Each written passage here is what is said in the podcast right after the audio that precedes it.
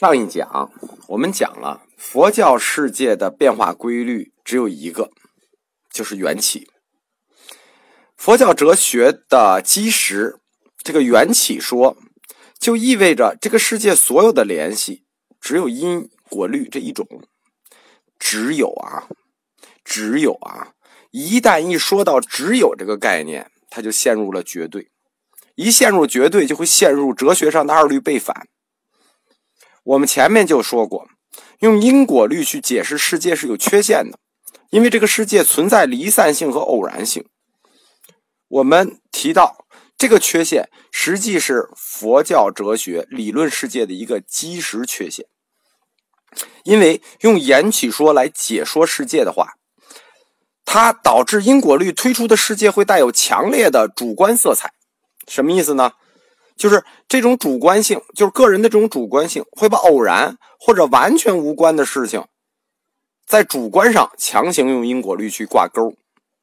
这种强行挂钩的现象，就叫做因果错配，就是把不相关的事情主观上形成了联系。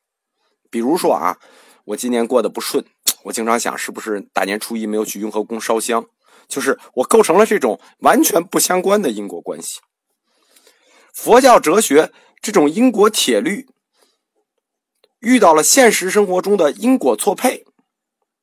其实我们经常能遇到啊，这个怎么就是说怎么会这样呢？是否会形成对佛教信仰的反证呢？就是说，那佛教信仰肯定是有问题的。其实不能，而且应该说，从哲学上是绝对不能的。举个例子，我们日常看到坏人没有恶报。是否证明佛教的因果律出了问题呢？进而去否定佛教信仰呢？其实这个问题是很多人的一个困惑，就是这个世界怎么坏人他没得恶报，好人还要遭恶报？虽然佛教宗教学家去用三世两重因果去解释现实世界中的这种冲突，他把这个结果推到了来世，但是这个说服力是不足的呀。我们都是人啊，就告诉说都推到来世去，这个说服力不不大。因为我们中国人喜欢看现实现报这件事情，其实这个问题，西方哲学家早已经回答过这个问题了。因为同样的问题也出现在基督教里，就是上帝怎么没让好那个坏人受惩罚，反而让好人受折磨？而且这个问题在西方哲学更加尖锐。我有一篇关于康德的纯粹理性批判的论文，有的同学看过了，有的同学没看过，可以找一下看。就是说。佛教的这种因果律，或者说宗教因果律，它只适用于理性和先验范畴，不适用于非理性和非先验范畴。什么意思呢？就是说，人类的思想有两种，就是理性的与非理性的；人类的知识经验也有两种，就是先验的与非先验的。非理性的范畴有一特点，叫做不可证真，也不可证伪。据对不可证真也不可证伪的事情是不可以应用于因果律的，什么意思呢？比如说，你能证明上帝存在吗？你能证明上帝不存在吗？你都证明不了，所以这就超出了理性。可以证明的东西才能用因果律，不能证明的东西，你用因果律干嘛？咱先不说能不能用因果律。佛教哲学为什么在阐述道理的时候特别有说服力？是因为他在阐述道理时候用的例子都具有客观唯物性，都可适用于因果律。但是，一旦他推到了宗教范畴里，实际他的因果律是失效的。但是，普通人在哲学上他没有到这个高度，或者没有这个认识，他就觉得：哎呀，这个事儿怎么不对了？这个事儿推过去，道理怎么不对了？关于人类的非理性感受这件事情，是人类普遍存在的。比如说，有很多人他是反对这个佛陀信仰的，或者说佛教信仰的。即使他反对佛教信仰，那你问他敢去庙里闹事吗？你到庙里去把佛像给我砸了看看，他不敢了。这说明什么？说明他心里还是信。他嘴上的不信就是属于理性范畴，心理上的信就属于非理性范畴。但是。佛教哲学家坚持一件事情，什么呢？就是因果律的必然性与变在性上。我们可以赞同因果律具有必然性，但是它是否具有变在性这件事情已经被康德回答过了，不具备变在性。但是佛教哲学家客观的说，他的哲学认知还没有推到这个高度，所以佛教哲学在阐述道理的时候出现的问题，都出现在因果律的变在性上。当然，我们东方哲学家，尤其是中国古代的高级学僧。我说过啊，中国古代的高级学僧都是儒，就是儒家出身的，本身自己学理就很精深，所以他们不是普遍支持印度佛教哲学家的这种看法，所以他对这个中国古代的高级学僧对因果律的必然性和变代性，都是持保留意见的接受。但是啊，大家要注意一点，我们现在讨论因果律的这些问题。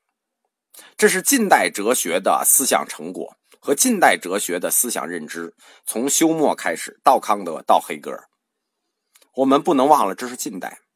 而佛陀提出这套理论是什么？是两千五百年前，在两千五百年前，在这个世界的认识论方面达到这样的高度，我们只能说高到可怕的地步了。佛教的认识论就是佛教对世界的认识论。和科学对世界的认识论，它是两套体系上的认识论。佛教之所以在阐述问题的时候那么具有说服力，是因为它大量借用了科学认识论的方法，这使得它的教理体系显得特别具有可信度。我们以现代物理做一个举例吧，就物理里头有公式，这学过物理的人大家都知道，物理公式有两类。一类公式是我们用的科学公式，还有一类公式，尤其是在量子物理里头，叫经验公式。因为量子物理里有很多轨道是测不准的。所谓经验公式是什么呢？就是这种情况在大多数情况下是可行的这个公式，但具有一定比例的不对。比如说在热力学、量子力学，很多这样的公式，就在这个温度内啊，这个大概是这么算没问题。超过这个温度这么算就问题比例错的就多了。对于经验公式来说，它不存在正伪问题。为什么有错他不想使用？经验公式的解决问题的方式是要解决绝大多数情况的问题，对个别的不解决。但是科学公式是什么呢？在物理里的科学公式是必须经得住反证法的，或者说必须能证伪。大家只要学过反证法就明白，反证法是最简单的。你只要举一个反例就完成证明。这个我们讲这一套逻辑，就是物理的公式逻辑，就是要说什么呢？说明我们对佛陀理论或者说佛教整个的理论体系的一个看总看法，就是它是否具有真理性的看法。根据我们对佛教哲学的剖析，认为佛陀的理论具有。普遍真理性，但不具有绝对真理性。什么意思啊？就是大部分情况，佛陀的理论确实具有真理性，但是不可以绝对化。因为如果绝对化，就等同于你在物理公式上把佛陀或者说如是我闻这句话等同于科学公式的等级来看，就是要把如是我闻等同于绝对真理。你一旦等同于科学公式。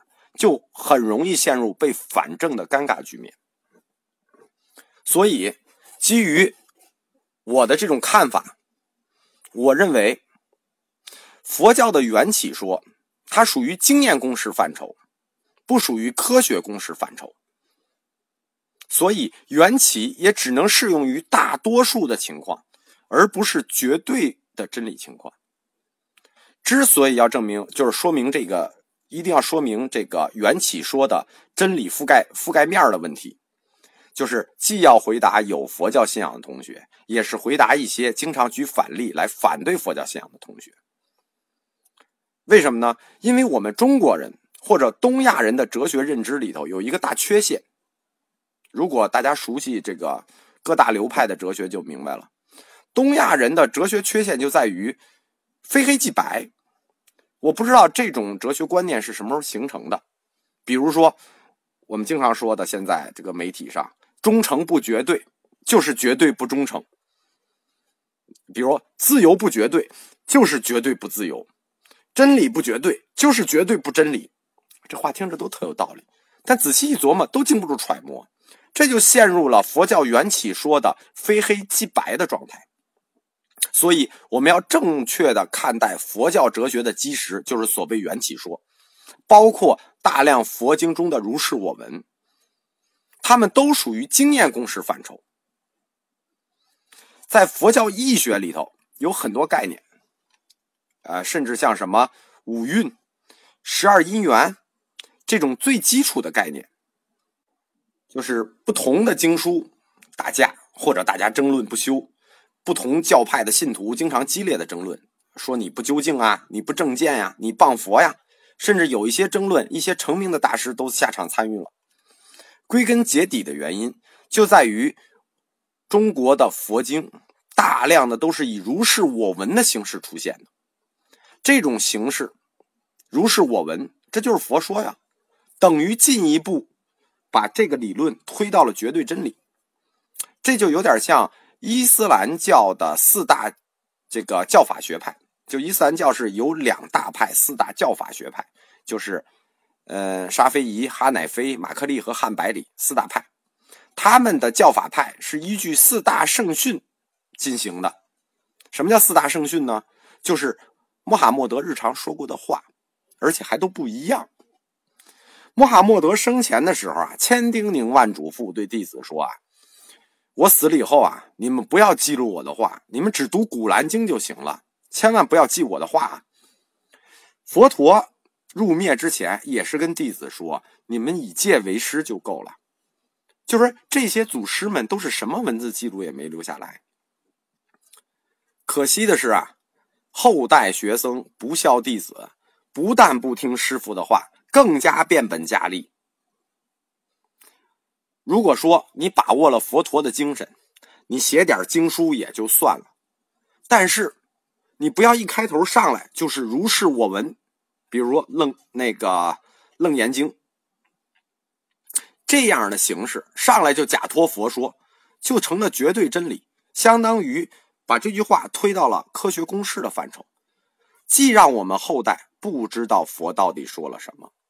而且你把话上升到佛说这个地步，上升到绝对真理的高度，然后如果我去质疑这个经书，那我就是谤佛。然后他编的这个佛说，他就不谤佛。你看，在这个逻辑下面，我们怎么聊天绝对真理应用反证法是非常容易出现纰漏的，这也是一些非信徒或佛教的刚入门者特别容易质疑佛教的地方。这一章超时了，下一章讲吧。